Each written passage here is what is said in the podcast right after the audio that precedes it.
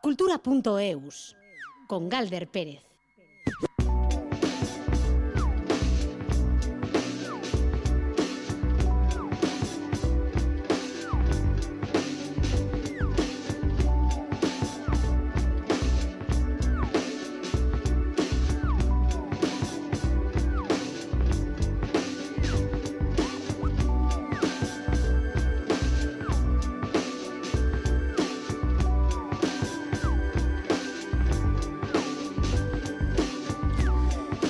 Caixó, Arrachaldeón, y llegamos al fin de semana en este día grande en Donostia y qué bonito ha quedado, por cierto. Bueno, que además de fiesta, eh, también hay cultura en Donostia. ¿O es que acaso la fiesta no es cultura? Bueno, vamos a dejar este debate para la resaca y hoy de lo que vamos a hablar es de una exposición fotográfica en Donostia y, cómo no, también de la que esta tarde inaugura el Artium de Gasteiz, dedicada al artista gasteiztarra ya fallecido Rafael Lafuente. Y música, mucha música, muchos conciertos de cara al fin de semana y hoy en cultura.eus un protagonista, Vengo. Charlaremos con él para hablar de Visidic, la primera mixtape que acaba de publicar, bueno, cierto es que después de unas cuantas canciones y EP también. José Ignacio Revuelta y Alberto Zubeldia nos acompañan al control con Ainara Ortiz en la redacción de producción. Como cada viernes, el cine también va a estar presente, nos vamos de butaqueo con Linares y también a otros cines, eh, los cines que reestrenan películas como hacían a inicios de la pandemia y ahora siguen esta racha después de rompetaquillas como El Señor de los Anillos o Harry Potter. Hoy llega un clásico musical que es ni más ni menos que Cantando bajo la lluvia, el clásico, considerado por la crítica como el mejor musical en la historia del cine. Pensábamos que en este día de San Sebastián íbamos a bailar bajo la lluvia y no ha sido así, así que para eso nos vamos al cine. Singing in the rain, just singing in the rain. What a glorious feeling, I'm happy again.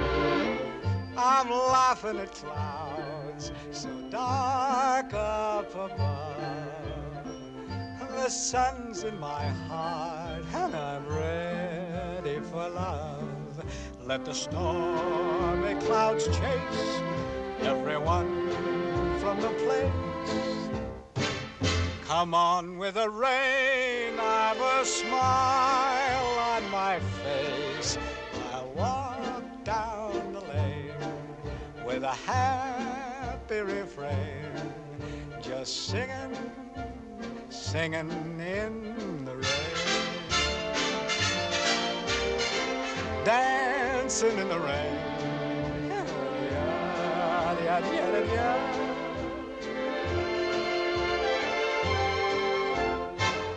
I'm happy again.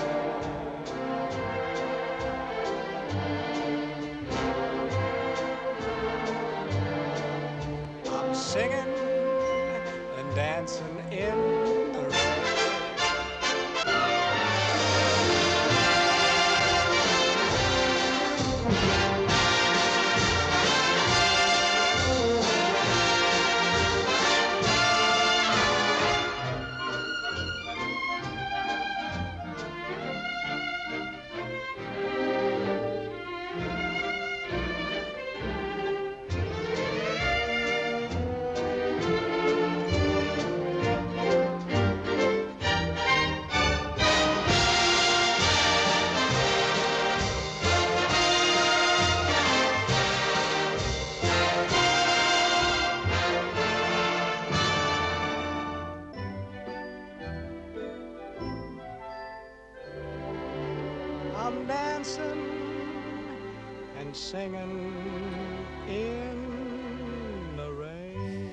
Singing in the Rain. Desde hoy en algunos cines para recordar esta película nos vamos a Gasteiz porque el Museo Artium abre año expositivo con la muestra monográfica dedicada al artista gasteiztarra fallecido Rafael Lafuente.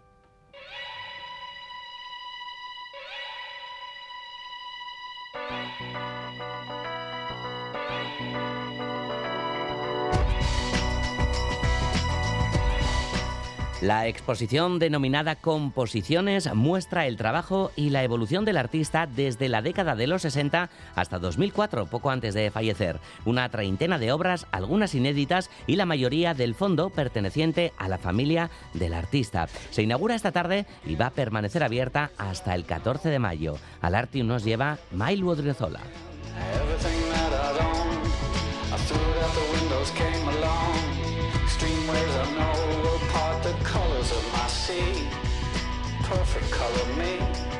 El Museo Artium recupera la figura del artista Rafael Lafuente, pintor y dibujante de reconocida trayectoria.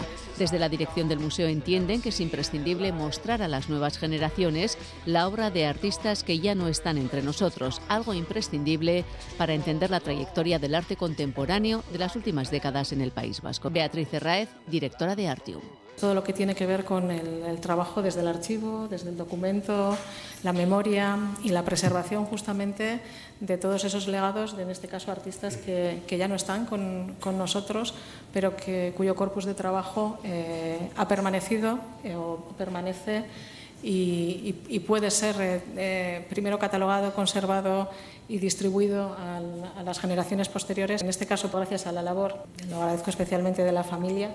La exposición no hubiera sido posible sin la colaboración de la familia, ya que la mayoría de las obras y la documentación que se muestran es de su propiedad. Se han seleccionado una treintena de obras realizadas desde la década de los 60 hasta el año 2004.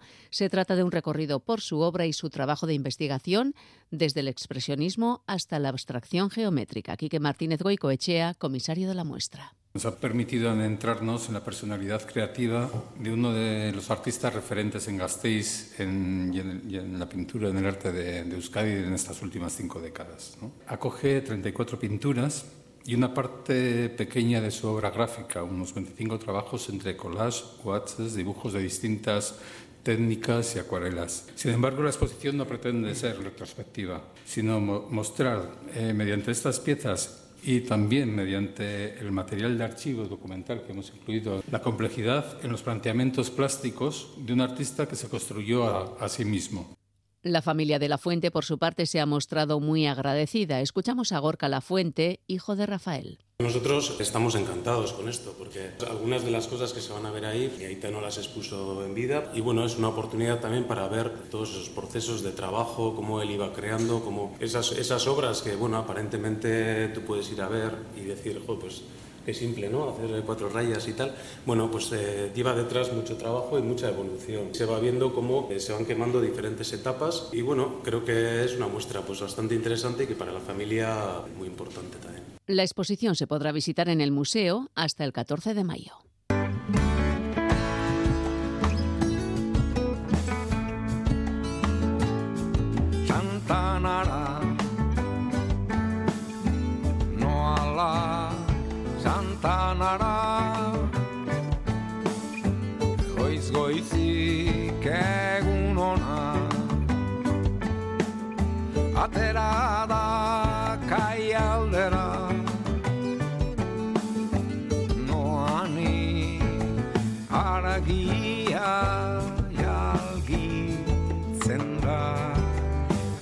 чашу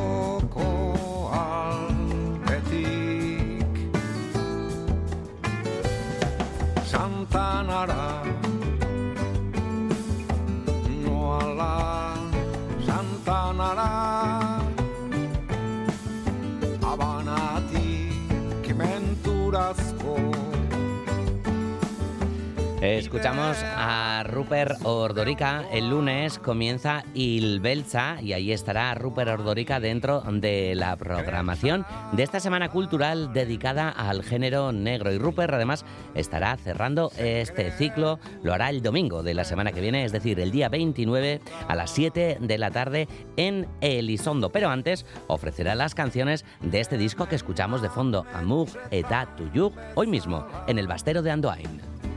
Mundua pausan da Zein ona den sentitzea Denboratik atbizitza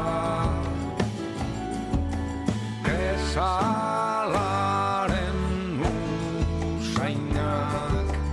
seguimos con música. La Pamplonesa inicia este fin de semana su nuevo ciclo de conciertos. Siete citas hasta finales de mayo que invitarán al público a un viaje musical por todo el mundo y todo ello sin moverse de las butacas del Gallarre. Un viaje que va a comenzar este mismo domingo en Europa con un concierto titulado Música Europea. Además, se van a recuperar las colaboraciones pedagógicas con el Conservatorio Profesional Pablo Sarasate. Y Ciar Lumbreras nos lo cuenta.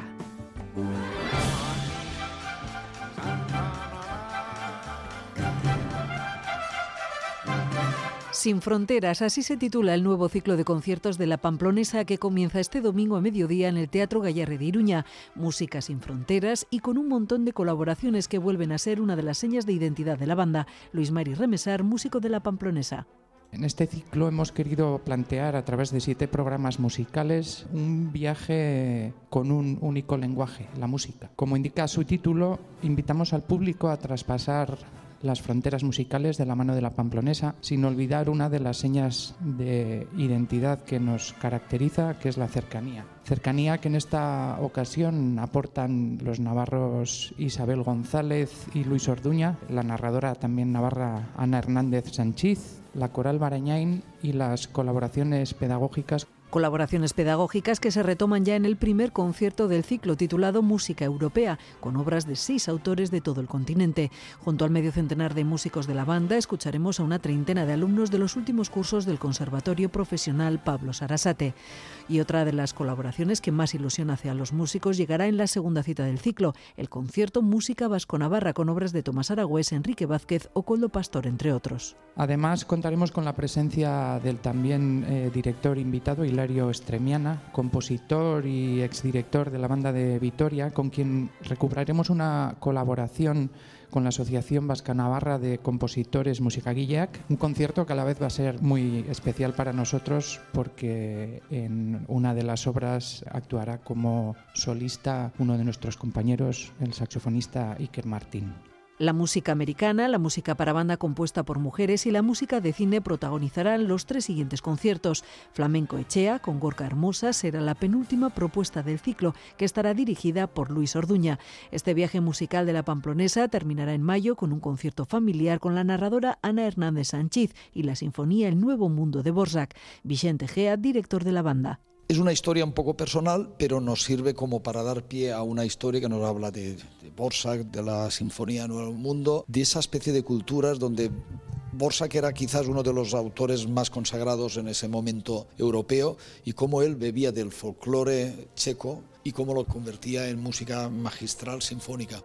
A un precio de 4 euros, las entradas para todos los conciertos están ya a la venta en la taquilla o la web del Gallarre.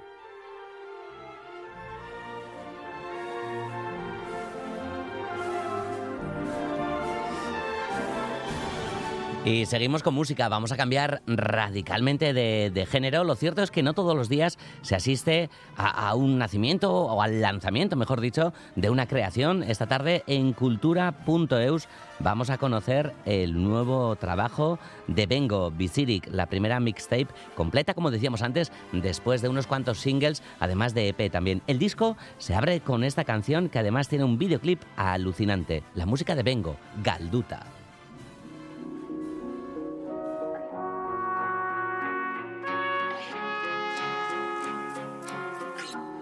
Kalian botata Indarrik apen ozela Ezerrek posten nauela Da esan ze inbe Izpilu frentian beldurra Kalduta dolako burua Zin aurkitu bide bat Hemendik kalduta Zerua gorri eta bihotza beltza Lurra hotza eta hankutsi gabiltza Zenbat alditan esan genula badena Zela Odeien onduan begira Zemo uzgoitik bizitza Ez zaudenetik aldatu nazela Hemendik aldatu dela dena Odeien onduan begira Zemo uzgoitik bizitza Ez zaudenetik aldatu nazela Hemendik aldatu dela dena Txikitan beti farrez Etorriko zenai Barkian jolazten ta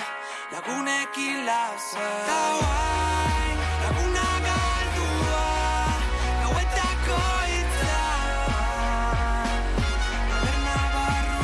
sartuta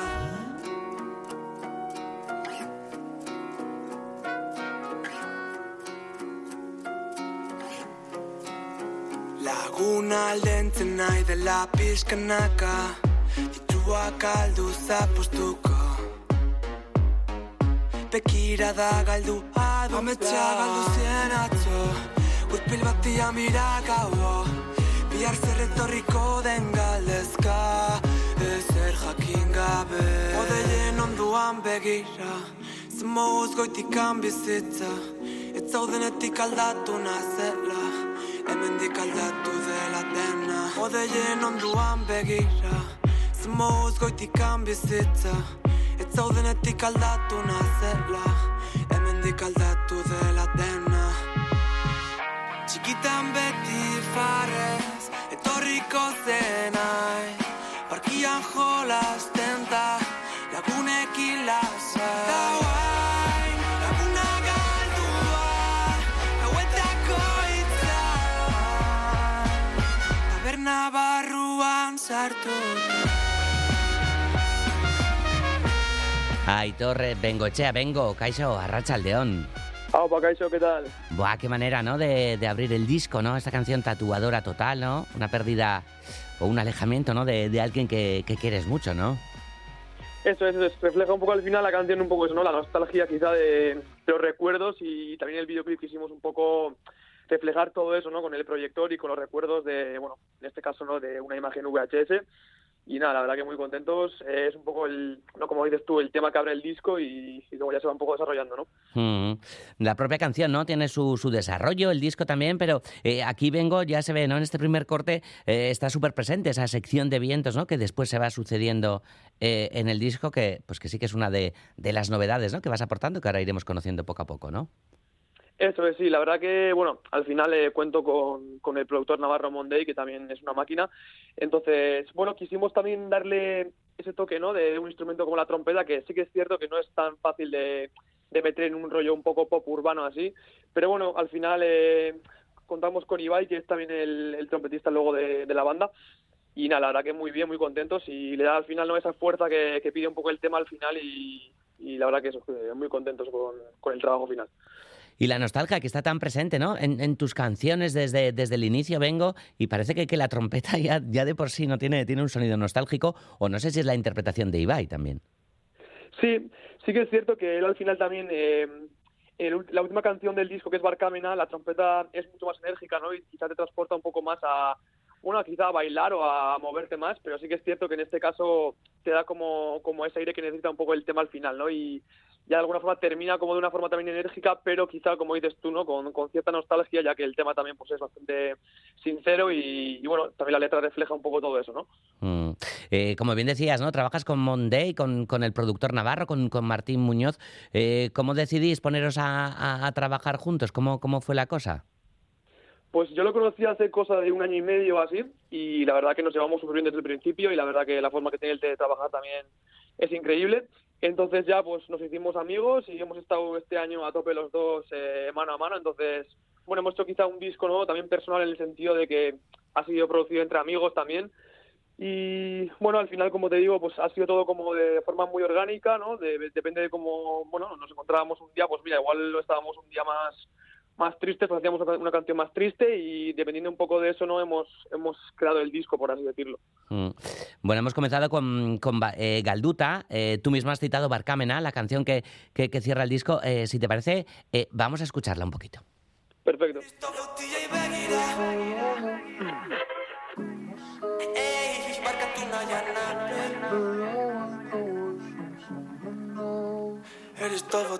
nahian Irikin ere begiak Barkatu nahian nabi Barkatu nahian nabi yeah, yeah, yeah. Eristo botiei begira Ezin irikin ere begiak Barkatu nahian nabi Barkatu nahian nabi yeah, yeah. Hasi ginen ezer gabe eta ezerren eske eh.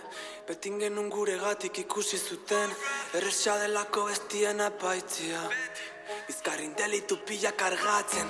Kalian dantzan horregon ginen. Laguntzeko prest horregon ginen. Ez ere ez genula bino gogo pila. Esan nahi dekena gu jaurri dira ginen Arrobitik mundura Mikel Oyarzabal. Maite genuna defendatzen. Sentimentu zinez maialen lujanbio.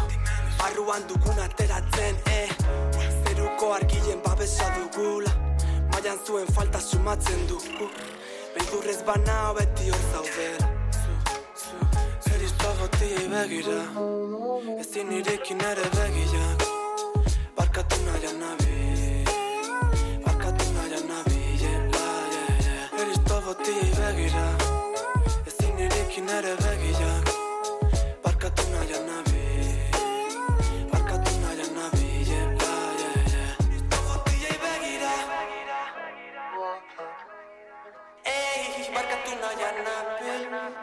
El hecho que nosotros no seamos culpables de los hechos. Vengo esta tarde en cultura.eus de Radio Euskadi, el día del estreno de, de Visirik, su, su primer trabajo largo. Yo no sé, Aitor, cómo estás celebrando el día, no sé. Mira, aquí está la trompeta justo de, de Ibai que antes, que antes la citabas. Yo no sé si celebras el día de San Sebastián o no, no Yartsun, cómo lo llevas, o estás celebrando la salida del disco con, con Eristov. La verdad que bueno, ayer justo era el día de Donosti, entonces sí que fuimos a dar una vuelta, pero bueno, eh, sí que hemos celebrado más entre, entre Monteino, el productor y yo, y un poco la gente del equipo, entonces, como te digo, estamos muy contentos más que nada porque ya ha salido por fin el disco, ¿no? que hemos estado trabajando un año, y eso, eh, la verdad que muy contentos con todo. Visirik, que es que es eh, estar vivo, ¿no? Es algo a lo que aludes, evidentemente, eh, en el título, y hablas, ¿no? De momentos buenos eh, y momentos malos, ¿no? Los que, los que quieres reflejar en, en el disco, ¿no? Con, con todos esos claroscuros, Aitor. Eso es. Como dices tú al final, el disco termina, o sea, el disco empieza con un tema que se llama Galduta, ¿no? Que sería estar perdido en castellano, y después el último que es como el perdón, ¿no? Barcame en euskera. Entonces, es un poco como el estar vivos, ¿no? Para nosotros al final es como pasar de, bueno, de un mal, de un mal momento al final a estar otra vez bien, ¿no? Es como una, parece que es como una rueda constante, ¿no? Entonces, el disco refleja un poco todo esto. eh, el tema o el primer tema empieza como estar estando perdido, ¿no? Y al final, eh, después de bueno, diferentes versiones de uno mismo, ¿no? Pues quizá más contento, más alegre, más, alegre, más enérgico, eh, de alguna forma se va como concluyendo al estar ya en perdón contigo mismo, ¿no? Es un poco el concepto. Entonces, quizás es como si fuera una rueda todo el disco, ¿no? Empiezas estando como perdido y al final terminas como perdonándote. Y es un poco como, mm, bueno, la simbología un poco que hemos utilizado en este caso. Y, y en muchas de, de las canciones está, eh, está presente una, una segunda persona. Yo no sé si es la misma, si cambia entre canción y canción, o precisamente eh, eres tú mismo. Sí, también hemos jugado un poco con eso, ¿no? En este caso yo al escribir las letras, eh, por ejemplo, en el tema de Bacarrik sí que hablo pues de, bueno, de una persona que te, que te gusta, por así decirlo, no una segunda persona, pero sí que es cierto que, mm, que en este caso, pues en el tema Infernutic, parece que también trata sobre amor, pero hablo como a mi demonio interno, ¿no? De hecho, lo cito en, en la letra también. Y es un poco como esa constante dualidad entre, ¿no? De tener como tu otra parte y la otra persona que, que bueno, que te puede gustar, por así decirlo. Y entonces, pues, dependiendo de qué canciones, pues jugamos un poco también con, con eso. Eh, en el álbum hay tres canciones, has citado ahora Bacarrik, que, que ya la conocíamos, Sayek también, eh, Emen Ganchik, eh, est- estos tres ya, pues los habíamos escuchado, habíamos visto los videoclips correspondientes y demás, pero ¿y el concepto, el concepto de, de la, de la mixtape, del disco, Aitor, eh, viene a posteriori con, con las canciones que has ido recopilando o hay una idea general para reunirlas todas?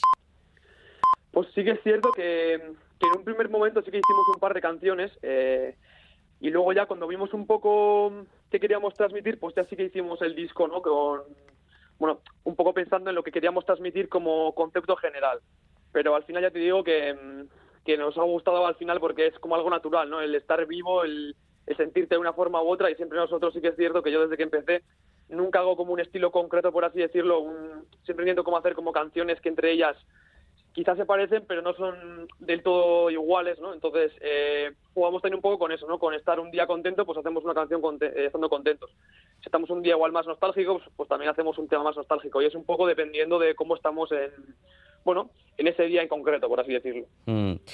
Bueno, pero sí que hay un estilo, ¿no? Tu, tu, tu estilo, eh, el de Vengo, ¿no? Las canciones se parecen, dices tú, unas más, unas menos. Sorprendió, ¿no? Cuando sacaste eh, Emenga Chit, ¿no? Parece que, que, se salía como, como de, de, tu línea, pero también te ubica, creo, ¿no? En un universo eh, concreto, ¿no? ¿Cómo nació aquello? No sé si había una necesidad de, de proclamarse también parte de, de un colectivo, además de divertirse.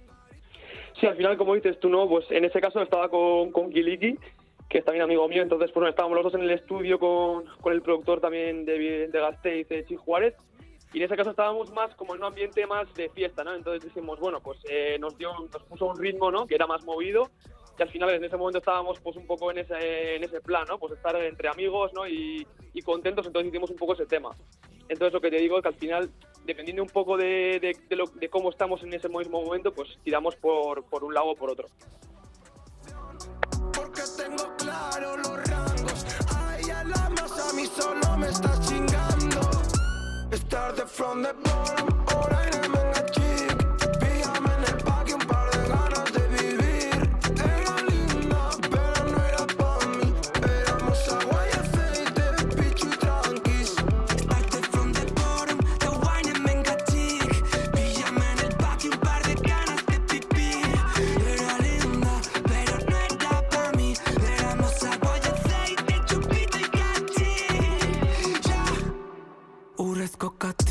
lo inkaven hula Si te usa ya gañe, no uccido un burro. Me dijo que pasaba, luego que ella me ayuda. Matar esta penica, llevarme a su locura. Inferno en en el barrio se queda sin mí Sigo siendo el que conociste, ni es aquí Vengo esta tarde en cultura.eus hablando de, de Visiric, el nuevo trabajo. Eh, ¿Hacéis muchas fiestas en, en el estudio, Aitor?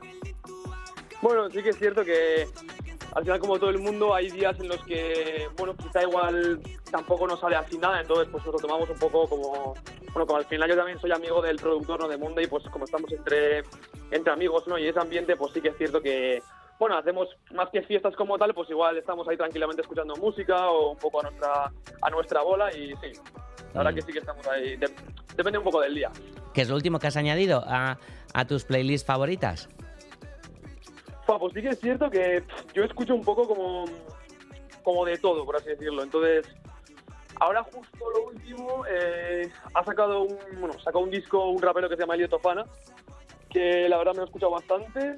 Y así lo último yo creo que sería eso, lo que he añadido como tal. Luego sí que es cierto que pues me descargo igual playlists que ya están hechas y suelo estar mirando música para, para conocer nueva, nueva música, pero añadido como tal creo que ayer estuve escuchando un poco ese disco, yo Mm. creo.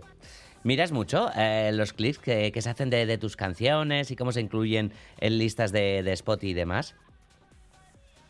Sí que es cierto que ese tipo de cosas no las suelo tampoco, o sea, obviamente si alguien te añade y tal, pues se agradece un montón, ¿no? Y, joder, la verdad que, que estamos muy agradecidos por eso, pero sí que intento estar como un poco más enfocado a lo que es lo musical y tal, y luego al final, pues si a la gente le gusta, pues mejor que mejor.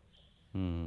Bueno, la gira de, de Visiric va a comenzar el 4 de, de febrero en Dabadaba, en Donostia. Después pasarás por Durango otra vez, porque ya estuviste, ¿no? En, en, eh, en Durango, Coazoca, Laudio, Arrasate, Iruña y Bilbao, en, en Cuchabelcha. Después hablaremos también de, festivales y demás.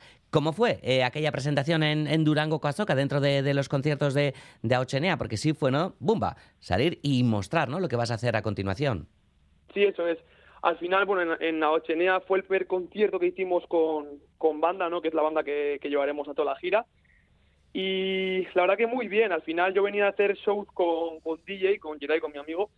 Y al final pues decidimos como apostar un poco por, por un formato ya de banda, porque al final también el productor Monday es también el director musical de la banda y el batería. Entonces, pues bueno, al final montamos una banda entre amigos y la verdad que fue muy bien. eh, la gente también respondió súper bien. La verdad que, no sé, que estamos muy agradecidos también con la gente. Y la verdad que todo, todo muy bonito. Mm. Bueno, hemos citado, hemos citado ya, ¿no? A, dos componentes de, de- la banda, ¿no? A Monday, a, a Ibai, pero ¿quiénes más te acompañan en el escenario? Pues tenemos eh, el bajo es Silvia, después tenemos el guitarra que es Adrián, eh, es el teclado, el piano, luego tenemos a Monday que es el batería y a Ibai que es el trompeta. Y luego tenemos al técnico de sonido que es Quijera, eh, luego también llevamos como una especie de, espectáculo con unas cámaras VHS y con unas televisiones que, llevamos y eso también se encargan Eric y, y Luri y eso sería un poco el, el equipo como tal. Mm. ¿Qué tal te sientes en, el analógico, digamos, ¿no? Porque hasta el VHS y demás, ¿no? Tira, tiráis al analógico todo. Sí, al final yo también, como empecé bailando breakdance cuando tenía 11 años o así, que habíamos ido bailando, pues sí que tirábamos un poco ¿no? de, eso, ¿no? De al final pues bailábamos en la calle, nos gustaba mucho también el, la imagen esa VHS, también a Martín, a Monday, que fue también idea suya de incluirlo, pues también, a él también le gusta mucho por el tema del skate, que también practica. Entonces, bueno, lo llevamos de esa forma y intentamos también que en el directo se vea un poco de dónde venimos, ¿no? En este caso, pues llevamos también un banco y una farola, ¿no? Para que se vea un poco pues de, de dónde venimos y, eso que intentamos también transmitir un poquito, yo creo que en el directo. El parque, otra vez, presente en tus canciones. Eso es. Eh, en Emengachi eres tú, ¿no? Uno de, de los que baila en el videoclip, ¿no? Eso es, bailamos yo y otro amigo mío y sí, yo soy un poco el que baila al final, eso es. Eso es. Mm.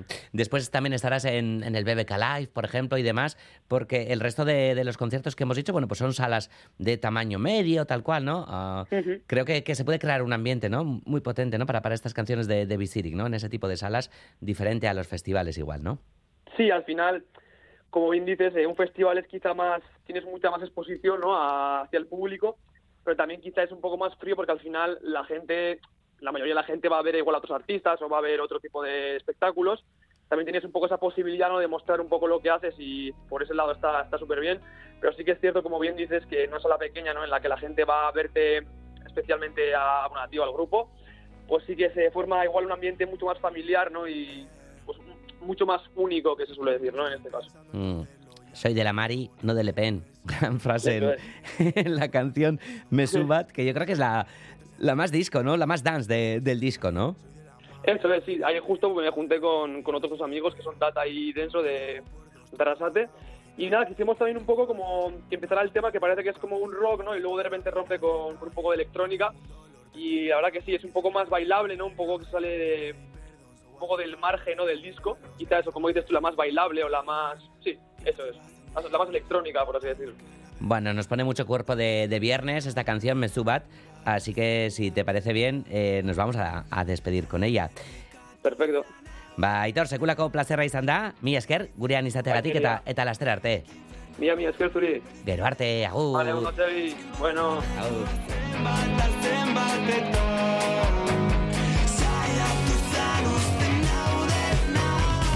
Te lo hago por dos, tú baja la voz y trata de que no falles. Tú tanto temor buscando el sabor de toda la vida al detalle. Te tengo un dolor, te tengo un amor que siempre viene de viaje. Te pedí perdón, solo haz el favor de no mirar los mensajes. Arkitu ginen baita gauden musika zainetan sartzen Milaka estortzi, milaka zauri gure gatik iteiten Zaila nola intendeken ba, zintzuoki berdikela ja Berdin zaikulako koraka, bialku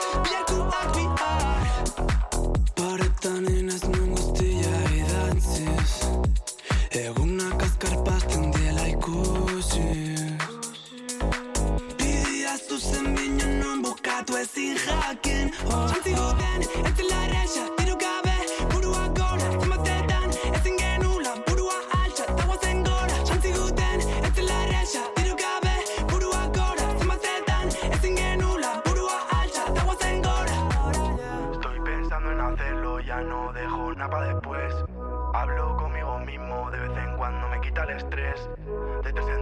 saco los temas, paso entrené Soy de la mar y no del Le Pen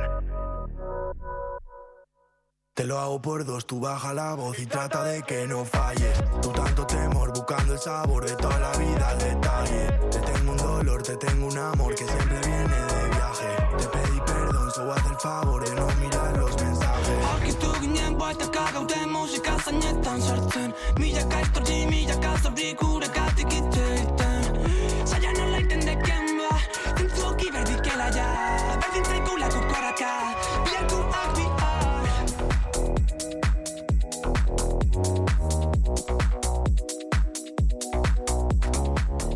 Vengo hoy presentando Visiric, su primer trabajo largo. Aquí un placer haberle tenido en cultura.eus. 20 minutos para las 4 de la tarde. Es momento de abrir nuestra pantalla porque vamos a hablar de cine. Enseguida llega por aquí Félix Linares y hoy también tenemos otra protagonista porque se cumplen 30 años desde que falleciera pues una de, de las actrices más célebres de la historia. Nos referimos a Audrey Hepburn. Bueno, es un icono estético y, y de moda, pero lo que queremos reivindicar, como no, es su talento artístico en la pantalla. Pues Audrey protagonizó películas cumbres, eh, algunas eh, en su género. Bueno, Iker Zabala nos va a llevar de paseo por Roma, por Tiffany's e incluso por las floristerías de Londres.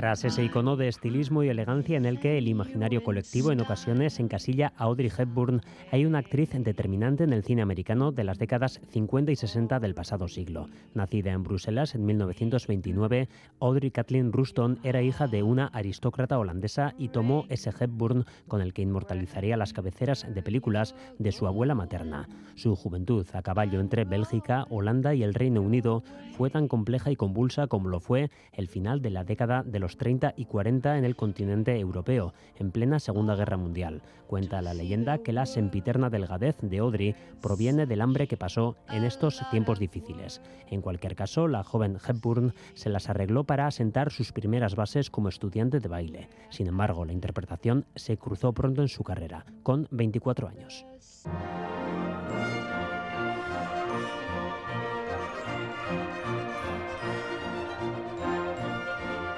Vacaciones en Roma fue prácticamente su primera película y supuso su estrellato instantáneo. William Wyler, director de esta película que narra las peripecias de una princesa que huye de su destino real por las calles de Roma, quería a Elizabeth Taylor para el personaje, pero quedó frenado por la espontaneidad y frescura que destiló Audrey Hepburn en su prueba de cámara. ¿Ha formulado ya su deseo? ¿Confía en que se le conceda? No mucho. Tengo pocas probabilidades de que se realice. ¿Qué más visitamos?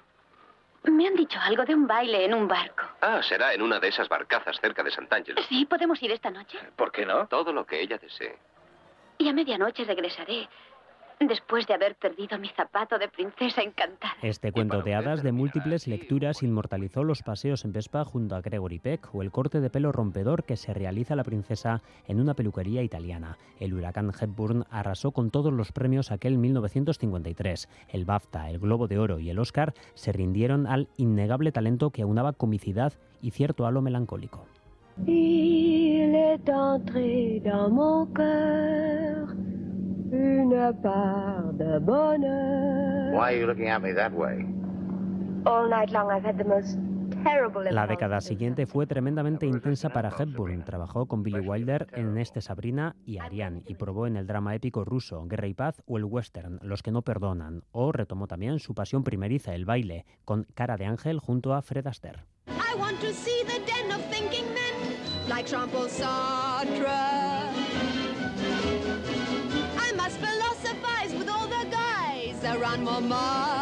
Y en 1961 protagonizó la que quizás fuera su película más exitosa y recordada.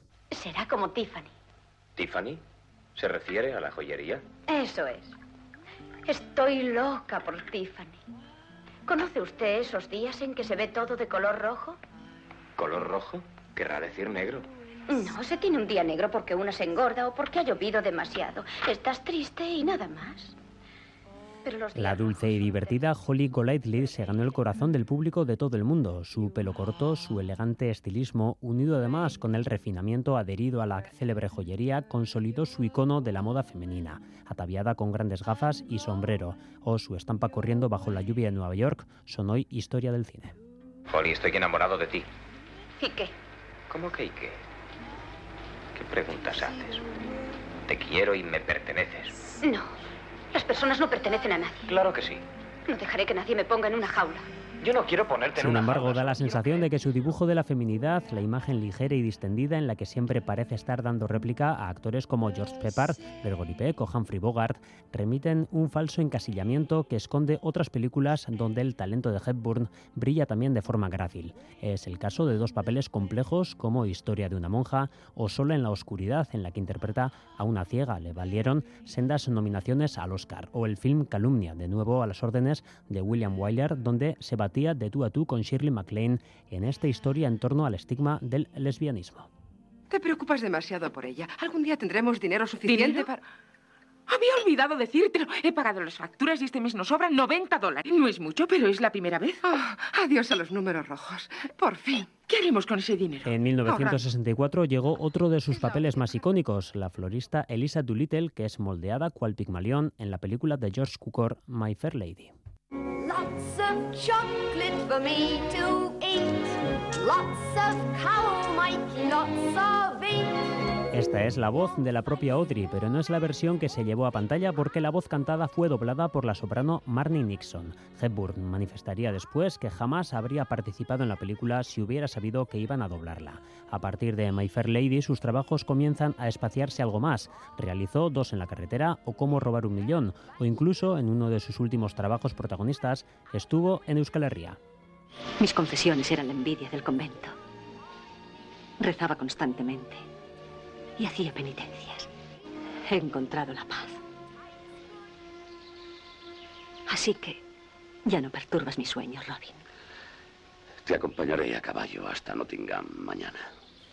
Robin y Marian, esa visión crepuscular del mito de Robin Hood, es también una muestra de las últimas películas de Hepburn. Encarnó por segunda vez a una monja, personaje que tuvo gran trascendencia en su vida, pues las labores humanitarias marcaron sus últimos años. Fue embajadora de UNICEF, cuya sede en New York tiene una estatua de Hepburn. Falleció de forma prematura en 1993, con tan solo 63 años, víctima de un cáncer de colon. Treinta años después, quedan firmes para el recuerdo su pelo corto, sonrisa radiante y elegancia estilística, pero también el genio interpretativo y personal de una actriz que sabía convertir en un instante la alegría en melancolía.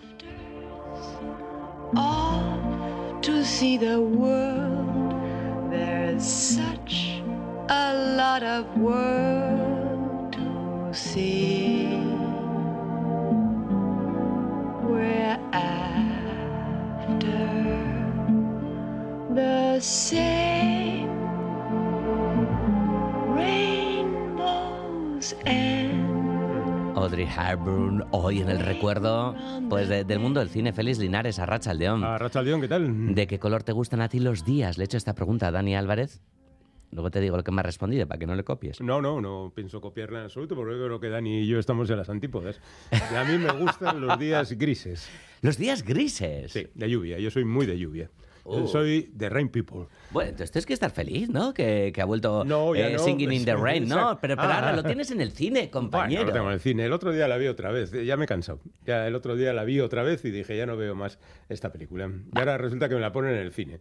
Ah, vaya. Bueno, no pasa nada. Es que a Félix los musicales no le gusta, le gusta No, mucho más. eh, A mí algunos musicales Ah. me gustan. Ah, pero pero yo- por ejemplo, lo que Sí. son las cosas, me gusta más Un día en Nueva York que Cantando bajo la lluvia, que es de los dos mismos directores y con el protagonista, el mismo, Jane Kelly, que es también uno de los directores. Me gusta más eh, Un día en Nueva York. a ver cuándo hacemos el musical de Linares.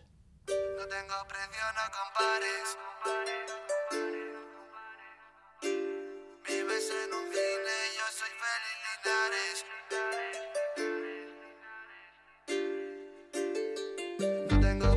No compares. Haciéndolo fresco con el Panachi Juárez. Ay, mi- Aquí Chi Juárez, que es ya la segunda vez o la tercera que aparece hoy en el, en el programa, que está aquí con Mito Corón con en esta canción. Yo empezaría el musical con esta canción, Félix. Hombre, el yo musical es Linares. representativa, sí, sí. Bueno, no sé si para empezar o Sí, para terminar. No, ¿no? ter- a terminar ya buscaremos. Pero para empezar, esto con esto llama la atención, sin más. O sea, la gente empieza a ver una coreografía con esta música y se queda pegada ya diciendo, esta película es buenísima. Te voy a decir una cosa, eh, lo complicado... Ah, yo lo estaba viendo en teatro, perdóname. Claro, ah, vale, claro. sí, cada uno lo cabra, suyo, sí, cada uno claro. lo suyo, sí, No, sí. pero te iba a decir... No, pero vaya, primero en teatro y luego ahora en la película. Mm, Vale, bueno, a veces Claro. suele ser... No pasa nada. No pasa nada, no, pasa nada. Mm. El orden no altera el producto y De demás. hecho, My Fair Lady fue primero teatro y luego... Lo digo porque la ha mencionado. Sí, porque, porque estaba esto. Audrey en ella, claro. Sí, estaba. A ver, Audrey lo que tenía que haber hecho era no haber firmado el contrato después de haber leído el guion, que es una cosa preocupante. Esa escena final, Audrey, ahí no quedaste bien. Vaya. No porque te doblaran. Oye, lo de ocho apellidos marroquíes no lo hemos comentado, por cierto. Que Ocho apellidos marroquíes es. A ver. Ocho apellidos marroquíes es un intento desesperado de hacer una película que continúe el éxito, pero no es ni el equipo, no es, son los actores, no es el director. En principio, la única relación con ocho apellidos vascos y ocho apellidos catalanes es el título Ocho apellidos marroquíes. Título que han debido cambiarle, yo lo que he leído por ahí, por lo menos, eh, como a última hora, ¿no? Ahora cuando, Seguro, cuando había que seguro, sacar- sí. Bueno, en fin, eh, vamos con las películas que has visto y que se pueden ver en, eh, actualmente en sí. el cine, además de Bailando bajo la lluvia, que ya las has comentado a tu Es manera. cantando, es cantando. Hoy cantando, perdón. También es bailando. Cantando. Sí, sí, cantando. Singing, singing and dancing dancing in in the the rain. rain. Lo que pasa es que sabes que yo soy más de bailar que de Tú cantar. también eres más de teatro y de bailar y yo más de cantar que y de cine. Tú eres muy de, ca- de cantar. Eh, grandes. Por los, cierto, ala- que- los alacranes, de vez en cuando hay que hablar Ah, de ellos, grande, no tienen que aparecer. ¿Qué te ha dicho Dani? ¿Qué color era el suyo? Azul. Ah, qué convencional. No, no, no, porque se parece un poco eh, a lo tuyo, porque azul, blue, ¿no? En, Sí. en inglés no, no- Eh, también no sé. triste. Sí, pero bueno, luego ya eh, más de, de zapato azul y tal cual, no sé qué, más alegre. Eh, Holy Spider, la comentamos la pasada semana. Sí, y dijimos, esta parece que promete. Sí. Y bueno, y cumple. Cumple. La policía lleva seis meses sin una pista. ¿Cómo es posible que no descubran quién es? Pienso limpiar las calles de prostitutas. No voy a parar. Hay quienes dicen que está realizando una fetua. No vales nada. Cree que conspiramos a puertas. Bueno, un thriller que, que nos lleva a, a Teherán. Cuéntanos, eh, porque tú tenías, bueno, ibas con expectativas, ¿no? Sí, yo he visto la película anterior, esta es la tercera que hace este hombre, Ali Abassi, que es un eh, cineasta nacido en Teherán, pero que reside en Dinamarca desde hace mucho tiempo, tiene doble nacionalidad y demás. De hecho, su anterior película es Border, no sé si alguien la ha visto por ahí, porque es una película que pasó casi desapercibida, pero que es una maldita obra maestra. Y... Claro, sí, sí, sí, la- las que no ha visto la gente entonces son las obras maestras. Claro, Félix. porque Eh, ahí, Esto ahí es te de puedes marcar, críticos. ahí te ya. puedes marcar un largo. Como no la ha visto como no la ha Border, visto está nadie. guay, vale. Además era una película rara sobre unos trolls eh, reconvertidos en ciudadanos normales. ¿Quién va a ver una película de trolls reconvertidos? Va, tonterías. Y como no la ha visto nadie, pues no te pones border con la película. Para nada, oh, es así un Vale. chiste, posiblemente el peor que has dicho este día. Pero bueno, te lo perdono. Es que estoy sentado con Iker Zabal al lado que... y, y hay un poco de contagio. Sí, Mm. sí, eso es. Bueno, pues Holy Spider es una, o Araña Sagrada, es una, un thriller eh, iraní. Pero claro, como es iraní no puede ser un thriller como los demás. En principio sí, es, hay eh, un asesino en serie que va mata- matando prostitutas, que mm, hace notable su actitud diciendo que va a matar a todas, que es un mensaje de Alá, etcétera, etcétera. Y quien investiga en este caso, además de la policía, por supuesto, es una periodista que trata de sacar la verdad, una mujer en Irán. Bueno, las cosas ya son un poco más complicadas de lo habitual. Pero en mitad de película la cosa cambia, y tampoco voy a destripar nada, y más que un thriller convencional, se convierte en una especie de a sangre fría. Eh, si recuerdan la famosa obra de Capote y algunas películas que se han hecho sobre el tema, ya es la indagación sobre la personalidad del asesino y sobre los vericuetos de la justicia, en este caso iraní, en consecuencia peculiar, que nos resultan un poco sorprendentes. Pero la película mantiene siempre un tono estupendo, eh, hay momentos más al- altos, hay momentos que verdaderamente resultan magnéticos y la verdad es que es lo mejor que he visto en las últimas semanas, así que Vale. quiero decirlo aquí urbi et orbi. Vale, vale. Yo con la referencia de a sangre fría, pues ya tengo suficiente para. Sí, a mí me recordó mucho eh, la parte final de la película, la parte final de A Sangre Fría. Nos dicen por aquí en el 688-840-840. Vi en su momento Border y tiene su punto, que quede claro. Bien, ya somos dos. Bueno, Fuimos bueno. dos, igual 200 los que vimos esa película. Pero no muchos más. Seguro que ha visto mucha más gente o verá mucha más gente Living. Seguro. Señor Williams, ya puede pasar. Tengo los resultados. Esto nunca es fácil. Entiendo. Años 50 y demás, una película, Inglaterra, eh, Iker Zabala la ha definido, a ver si te gusta la definición, como una película que ya se hizo hace 60 años. Eso es rigurosamente cierto, bueno, no rigurosamente cierto, porque en realidad se hizo hace 72 años. 72, vale. Pero bueno, saltando el detalle de la fecha, es verdad que está basada en el vivir de Akira Kurosawa, que es del año 1950 y que era una magnífica película que debería haber visto cualquier aficionado al cine. Pero bueno, al margen de eso, digamos que luego se ha reconvertido en una película muy británica, ambientada en los años 70, dirigida por un sudafricano y con guion de un japonés. Bueno. El argumento es de japonés, el guion es de japonés, la dirección de sudafricano. Me explico. El guionista es eh, Kazuo Ishiguro, premio Nobel de Literatura, nacido en Japón, pero más británico que Nelson. Eh, por ejemplo, suya es la novela Los restos del día, que fue llevada al cine sobre aquel mayordomo tan estirado que hacía Hawkins y demás, que es una película absolutamente british. O sea que eh, Kazuo Ishiguro es más british que japonés. Lo que ha hecho ha sido calcar prácticamente el guion de Kurosawa y sus colaboradores de aquella película y contarnos la historia de un triste funcionario al que un día le detectan un cáncer. Bueno, en realidad es vieja la película, está en eso. No se dice nunca la enfermedad que tiene, el médico le dice resulta duro hablar de estas cosas. Todo en esta película es viejo, no solo la ambientación, sino la forma, incluso el formato de la pantalla, que es el que llamamos cuadrado, que no es cuadrado, pero le llamamos cuadrado, y en definitiva incluso las palabras se dicen con una prosopopeya, que es una palabra antigua. Prosopopeya, pero mola mucho. Claro, y, pero es de los años 50 también. y, y, o más, de los años 50, saber de qué siglo, claro. Sí. Y luego, pues es todo el descubrimiento de ese tío que se va a morir, eh, el descubrimiento de la vida. Pues eh, lo que pasa es que la película, en un momento determinado, hacia la mitad, como se le está quedando la cosa en nada, pues decide optar por dar un salto adelante, encontrarnos con el protagonista ya fallecido y jugar al flashback que siempre tardas un poquito más en contar las cosas para llegar a un metraje. Pero la película es correcta, amable dentro del drama que representa y con Vin Nagy haciendo pues el papel de su vida, poniendo cara de berza primero eh, el funcionario triste, después el sorprendido condenado y después el tío que quiere disfrutar de los seis meses que le quedan de vida. Ojo, ¿eh? Hay que hacerlo. Tres ¿eh? caras en una Hay- misma película, hay ¿eh? tres hacerlo. caras diferentes. Sí, sí, sí, cuidado. Se le ha currado. Le, le van a dar el Oscar. A ver qué pasa con Emily. La señorita Emily Bronte. ¿Qué quieres hacer tú? Yo podría ser escritora. Tengo muchas historias. Sabes que no me gusta conocer a gente. ¿Qué es? Estamos ante una ópera prima, por cierto. Sí, Eh. Yo no sé si vas a ser eh, más benévolo por eso en este biopic.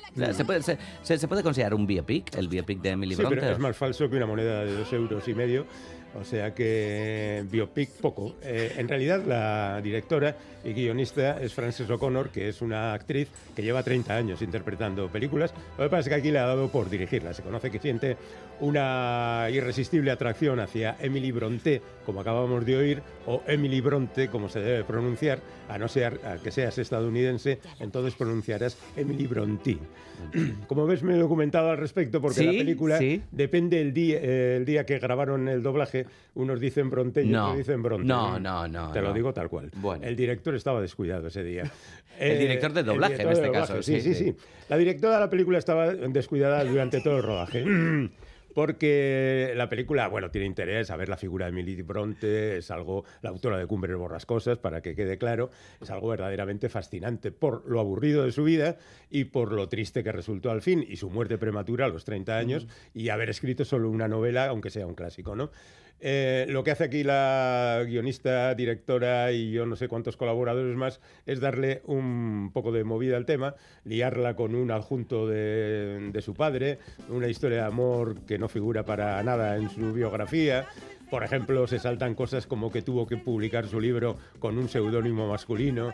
Eh, para poder publicarlo en aquel entonces eh, y, y cosas por el estilo. O Bueno, sea pues que sí, son cosas trascendentales, o desde sea, luego. es, una biopi- es un biopic muy, muy deficiente como biopic. Como historia, decimos, del, de- bueno, de historia del siglo XIX, pues puede valer un melodrama así más o menos orquestado, pero yo creo que es muy floja en lo biográfico. Así que, Lola Flores. Lola Flores, Lola Flores, que el otro día en la noche de me enteré yo que, que- que el domingo se cumple el centenario, de, centenario de del nacimiento de Lola. Que quedamos tú y yo para hacer la peli de Lola, o yo que sé, en el mismo musical, ¿qué te parece? Linares, Yo, Flor. yo- yo no sé decir lo de cómo me la maravillaría yo. yo ¿Cómo- no cómo sé me la maravilla yo? Yo no sé cómo Nos se dice, maravillamos cómo- contigo cada no semana, tengo ni idea, compañero. Maravilloso fin de Aquí semana. estamos, maravillados todos. ¿cómo me la Venga, maravilla bueno, yo, bueno. maravilla yo? Un tigre, dos tigres, tres tigres.